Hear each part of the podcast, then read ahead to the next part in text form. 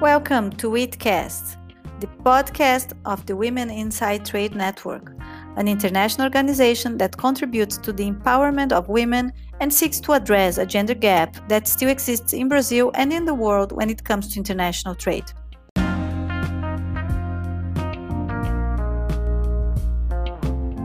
Hello, in today's episode, we're going to talk about climate, food sustainability, and food supply chain in China. And we invited a very special guest for this episode. She's American born, but she's based in China, and she's a lot of experience in this subject is in China. Isabel Nepstad, she is the founder of Bella Terra Consulting, a company in Shanghai where she serves as the China representative for the Roundtable for Responsible Soy Association and Sustainable Agriculture Initiative platform. Isabel also worked with the China Ministry of Ecology and Environment and the European Commission as the lead author to co develop a policy recommendation paper on best practices for addressing deforestation in China's soft commodities and served as an international expert for the China Ministry of Commerce, China Chamber of Commerce for Imports and Exports of Foodstuffs and Native Products Association. So, this episode is about China, and we are very, very happy to have Isabel Nepstad here with us to talk a little bit on food security, biodiversity, and climate in China. Thank you and welcome, Isabel. Hello. Yeah, very nice to be here. Thank you for the invitation. So, let's begin. I have a, a first question that I would like you to, to address, if possible, Isabel. Is is to give us an overall picture of the discussion of food security in China. For example, could you tell us how the COVID-19 epidemic hit these discussions or not? Uh, how is it going in China now? Mm-hmm. Yes, well, food security has always been a key um, issue in China, and it's um, always of the utmost importance. Uh, and so, food security always comes before uh, you know, climate change and other issues. And it's always very, very important for the Chinese government to um, secure the availability of food for its people. Uh, and so this you can see in um, how China is going about its strategy to secure uh, both domestic industries, agriculture, animal husbandry, uh, but also in its imports. So China has a significant footprint abroad in terms of importing food products and especially proteins like meat, but also grains. And this is really important for China. Um, at the same time, and China has been over the years, especially since the open and reform period in the 1970s, been really looking to upgrade all of the food industries and especially the animal husbandry sector. Uh, and at the same time, keeping a lot of food available in storage so that um, if there's any uh, you know sudden uh, crises um, they will have food available that they can release uh, and for their people. Um, and especially last year with the COVID 19 pandemic, um, this had some small effects domestically. It, I think, had more effect on China's imports as, as it slowed down some supply chains and especially uh, farmers in, in more developing countries that uh, couldn't get their food products to markets to then export. And this created some food supply chain challenges. Uh, and so this led the Chinese government to put more attention and try to clear up, especially transportation channels. Um, so in China, domestically, we saw the food supply chains recovering quite uh, rapidly because that was put as a key uh, important um, area for during the pandemic. Uh, at the same time, um, because of also other uh, diseases, especially in the pig farming sector, there was the African swine fever. And during that time, we also saw the Chinese government release um, some of the uh, pork in storage. Uh, so this shows that the um, Chinese government response to shortages of food.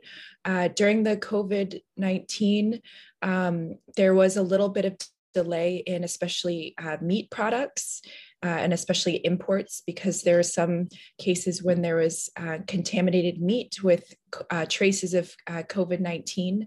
So this stopped the imports of some meat products. So we could see uh, times when there was no salmon available um, in restaurants or supermarkets um, or even online. Um, but again china has puts a lot of importance on food security and making food available so we do see a pretty quick recovery on these um, but the meat industry is continuing to face challenges uh, with um, traces of, of covid-19 but also other uh, diseases like the African swine fever that now the pig industry in China, one of the biggest uh, pork industries in the world uh, is still recovering from the African swine fever. Um, so, you know, with this, we see a lot of different um, trends and, and, changes in how China is very quick to respond. Uh, and it just shows how China really puts uh, big importance on um, in securing uh, food availability and not wanting to go back to, um, you know, some of China's historic uh, points in time when um, you know the Chinese people faced famine and uh, not having um, enough food available. So this is one thing that the government really puts a lot of importance on. Hi, Isabel. It's very nice to have you here. I'm going to jump to the second question.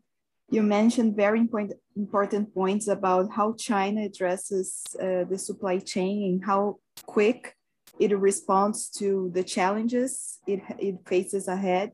But I would like to ask you, how do you see the food supply chain adapting to the needs of an updated food security system in China? Mm-hmm.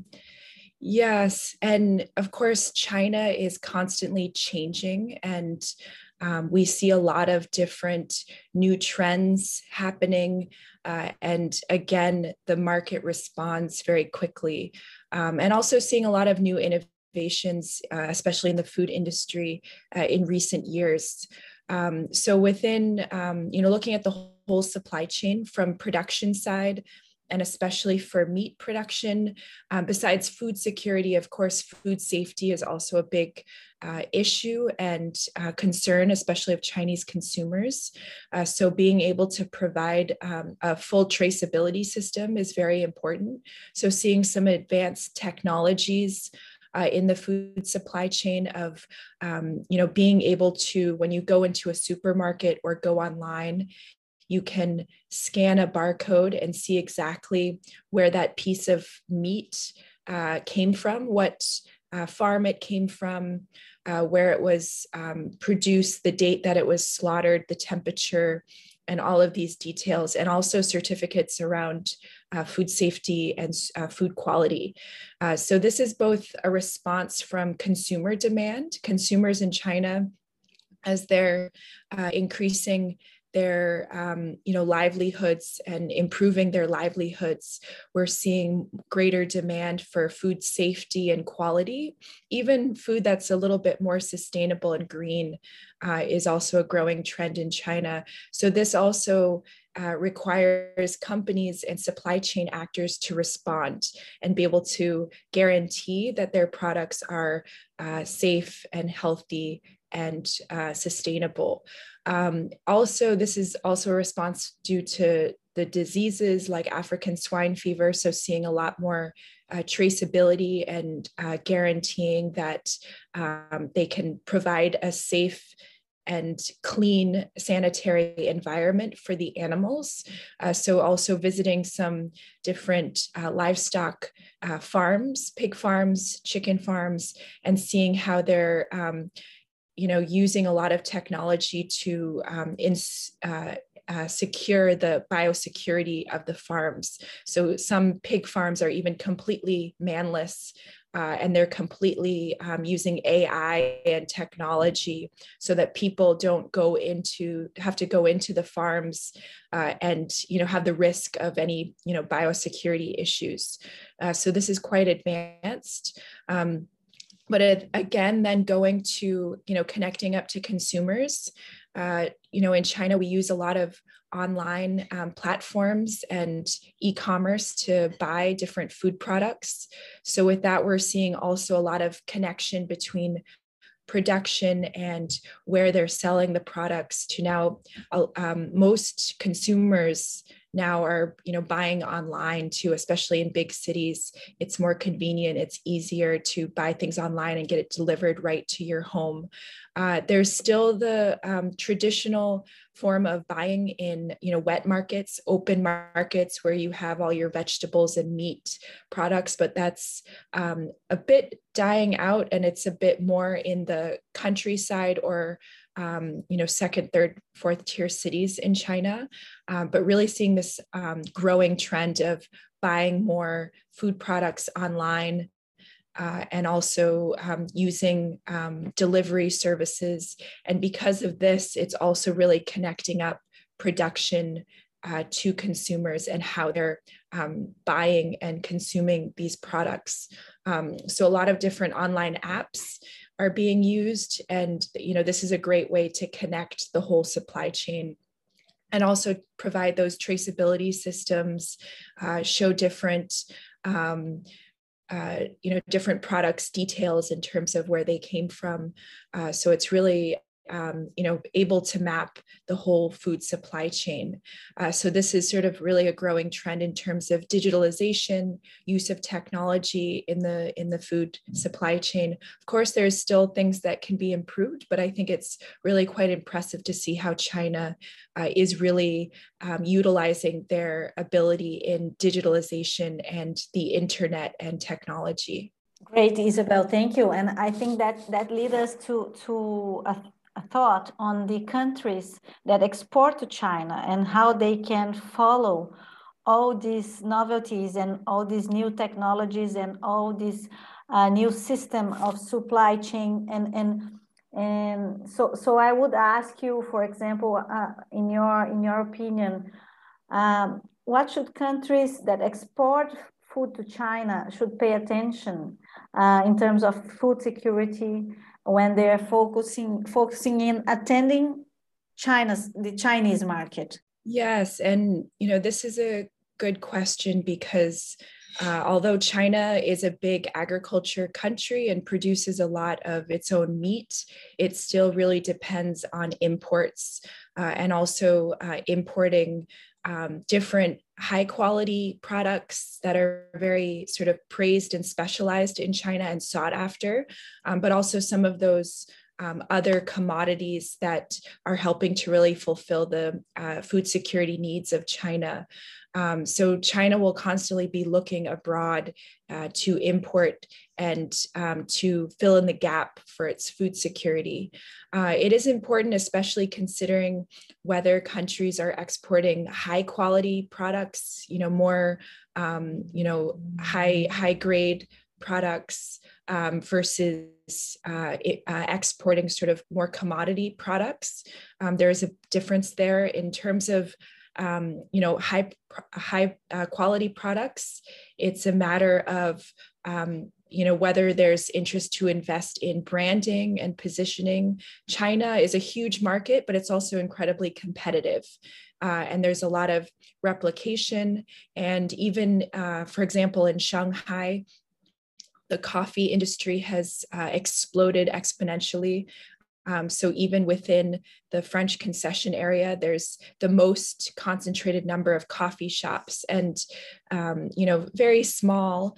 Um, but you know, you have to think about how they're going to survive, uh, and you know, if how many people will actually go to that one coffee shop to buy a cup of coffee that's maybe four or five euros um, and yeah, how do they survive? It's very, very competitive in China, um, just given the number of people and how to um, differentiate your products.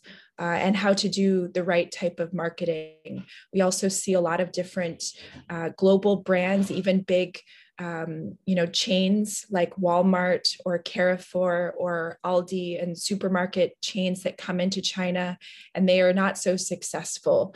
And looking at and learning from some of those examples, um, we can see that, you know, coming into China, if you're trying to sell a good product, uh, you need to have both um, online and offline uh, offerings. So, how to place your products um, offline, whether it's partnering with different uh, Chinese companies to place your products within uh, supermarkets or uh, in different shops, especially high end shops, maybe in Shanghai or Beijing, um, but then also offering online uh, and setting up some kind of e commerce site. Um, and this this can be expensive but it's really you know to really be successful in china you need to think about these branding and marketing um, perspectives to sell your products and and be um, you know really position yourself well so you can see some good examples of for example example oatly milk um, that's been quite successful partnering with local um, coffee shops in Shanghai and Beijing, um, but also selling these products online. So it's really important to both develop the online presence through e commerce partnerships and also working with local partners here in China and how to sort of blend both the Chinese consumer demand and having that Chinese perspective uh, versus the, the sort of ensuring you're staying true to your own brand and, and products uh, from a, a, more of a foreign international perspective and merging those together because often there's also a bit of cultural differences uh, and different understandings and also different uh, preferences and interests. And although, especially young Chinese people are more interested in um, sort of international brands and um, sort of understanding that aspect, and China is also really trying to embrace um, being more international, um, there is a, a different uh, sort of a bit of different mindset and perspective on these. So it's really important to work together um, to help on this. Um, and in terms of other uh, products, ones that are sort of a bit um, commodity like products and not so high end, um, China is really focusing on um, diversification. So in the past, we've seen China import from some of the big agriculture countries like Brazil, the US, uh, Russia, Australia. Um, but, um, you know, given different uh, circumstances, you know, like trade tensions or um, different climate aspects that are reducing supply, uh, China recognizes that it also has to diversify its products uh, and, and the origins of these products. So this also provides opportunities for other countries uh, smaller countries that can start producing some of the products that China really needs, like soybeans and grains uh, and vegetable oils. Uh, so recently, especially with the trade tensions between the US and, and China, we saw China starting to import more products from Africa um, or uh, even more uh, Eastern Europe and Russia. So, this creates new opportunities for other countries as well to um, start to develop their own uh, agricultural um, industry and consider exporting to China as well. Uh, wow, that's a huge topic. I believe we could talk for hours but I would like to change a little bit of subject uh, so we could uh, cover a little bit more about environmental policy in China. Uh, so we had uh, the climate change conference in Glasgow, and China recently released a uh, white paper on biodiversity conservation. So could you tell us a little bit about this white paper and the concerns involving this discussion? Mm -hmm. Yes, and um, you know, within the concept of sustainable development, and China's really been leading on different aspects, especially as they're um, they were hosting and are still hosting the UN Convention on Biodiversity uh, here in Kunming, uh, and also with climate change last year announcing the um, carbon neutral commitment by 2060. Um, so these are really big commitments made by China and really exciting. And I think it gives the international community a lot of hope and seeing China's leadership. But of course, there's a long way to go. Um, in terms of biodiversity, um, you know, China has really been embracing this and seeing um, first and foremost how they can protect biodiversity uh, domestically within China. China is actually, um, you know, one of the most biodiverse countries in the world. Uh, after you know Brazil, Colombia with the Amazon rainforest, and also after uh, Indonesia and Malaysia with uh, tropical rainforests like uh, Borneo Island. So China actually has quite a significant amount of biodiversity, especially in the southern provinces of Yunnan and Hainan. Uh, so um, China has, you know, some of the rich and most uh, number of species of trees in the world. So this is quite significant. Um, so first and foremost, China is looking at how they can uh, protect their own biodiversity domestically. They've uh, enabled some new um, laws, uh, sort of uh, renewing some of these laws and, and updating them, including um, the forest laws and protecting uh, national forests within China also protecting different types of uh, wild species in China, and especially considering the pandemic last year and seeing this connection between uh, humans and nature and also the trafficking of wildlife. Uh, China really put uh, right away put in place new policies and laws for protecting uh, wildlife and especially endangered species. So there's really this um, this you know emphasis on protecting wildlife and biodiversity in China, and um, especially with the pandemic as well. Um, China's really going back to this whole concept of uh, building harmony between humans and nature and the concept of ecological civilization. And this is really part of the Chinese uh, culture and um, some of the um, you know whole mentality here in China, which um, is very interesting because it's how how do humans co- coexist with nature.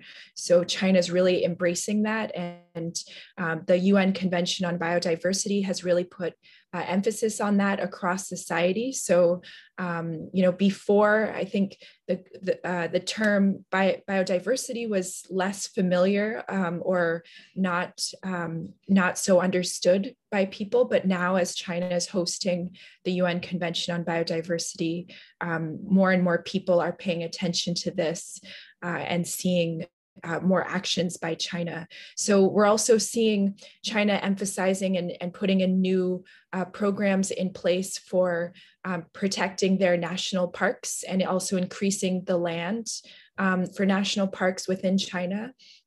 Um, but also going to other sectors like agriculture and uh, animal husbandry and putting a greater protection on uh, the land and also seeing new policies within China around soil protection.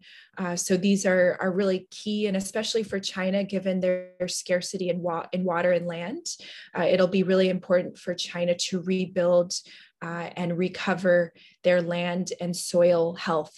Um, so really an emphasis on uh, creating a healthy society and healthy environment uh, within China. And that will give China um, you know, greater strength uh, and resistance uh, so that they can hopefully start to then produce more of their own food domestically and utilizing the land that can really help their economy so that they can become a little bit less reliant on um, resources from abroad. Um, because when we think about China importing a lot of uh, food products, they're ultimately importing the land and water from those countries too, because uh, they don't have enough uh, arable land and uh, not they're they're scarce on water, so they need to sort of import those through the food that they're importing. Uh, so this is also really important. Um, but of course, uh, when we talk about biodiversity, we also need to think about the imp- implications with climate change. Um, there has been a lot of emphasis on climate change and China's been doing a lot of different um, policies around climate change, but they really need to go hand in hand Uh, and so the idea that uh, when we think about how to reduce climate change impacts, we also at the same time need to ensure that we're protecting nature and biodiversity.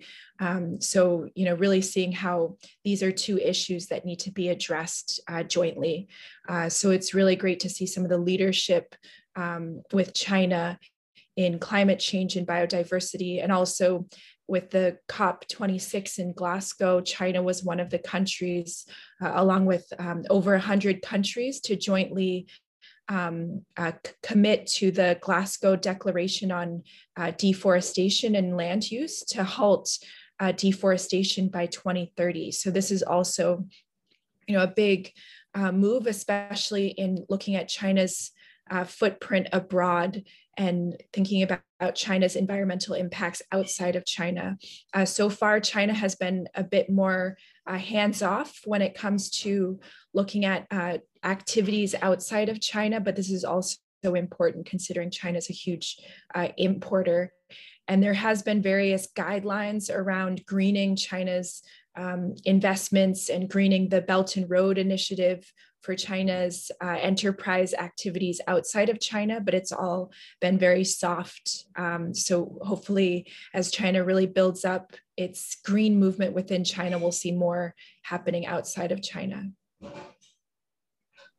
That's excellent, especially because that's something I would like to to to try to cover a little bit now uh, in terms of uh, China's role in gas emissions. Uh, we know how, how important and significant China is in this subject. Uh, and we know that some industries are really kind of a, a, a, very hot topic like the steel industry right now. Everybody's looking to it and, and, and trying to understand how uh, gas emissions could be uh, diminished uh, everywhere in the world. So, so my, my question would be, how do you see uh, China committing? You already started this discussion, but I would like to go a little bit deeper on that. How do you see China committing to sustainable development standards? For example, uh, such as those uh, that are um, written in investment agreement with the European Union. Yeah, and as mentioned before, China really does have a lot of emphasis on the sustainable development goals and uh, different uh, industries of course are playing their part to contribute. China has been um, you know for quite many years now really focusing on greening of its energy sector uh, and also looking at other um, products that it, it really needs to sustain its economy. Um, so yeah steel is is an important industry. I'm not an expert in this area but um, just seeing how china has made these um, big commitments on uh, becoming carbon neutral by 2060, uh, and also seeing a lot of efforts to uh, green the in, uh, the energy sector, and seeing China also um, transitioning towards uh, more renewable energies. A lot of uh, wind um, and solar wind turbines and solar panels are being um, developed across China.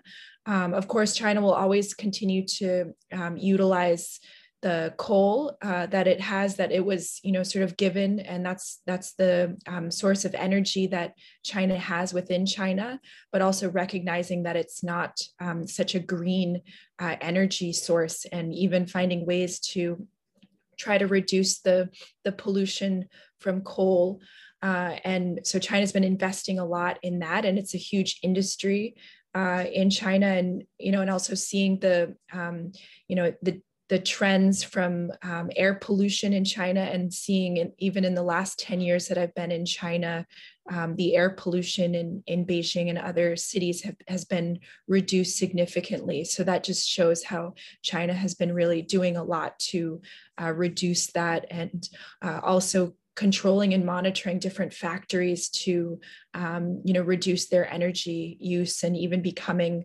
um, you know monitoring their their greenhouse gas emissions. So that's quite significant. And especially when addressing sustainable development goals china really can't do it on its own uh, and looking for key international cooperation. Um, so china and the eu are really key um, for for addressing these issues. So we see a lot of good cooperation and discussions uh, between China and the EU. And China, uh, the EU serves as a good uh, example. They have a lot of good um, best practices and also really emphasizing uh, addressing sustainable development goals and, and climate change. Um, so it's really in both regions' interest to work together. Um, so we see how China can support efforts of the EU with the Green Deal, um, also looking at um, both regions being uh, huge importers for different products, how they can work together uh, as big consumer markets.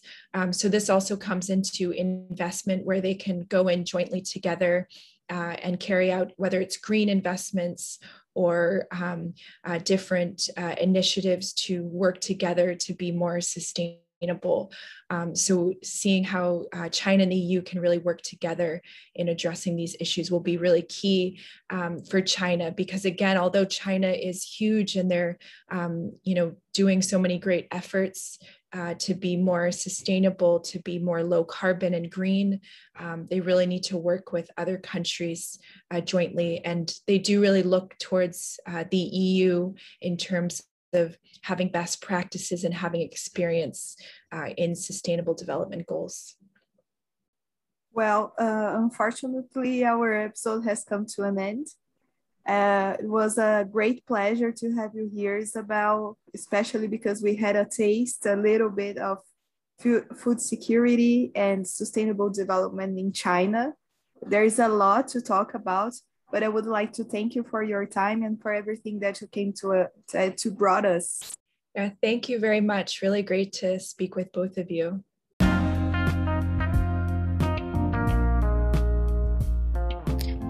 This was WITCAST, the podcast of the Women Inside Trade Network.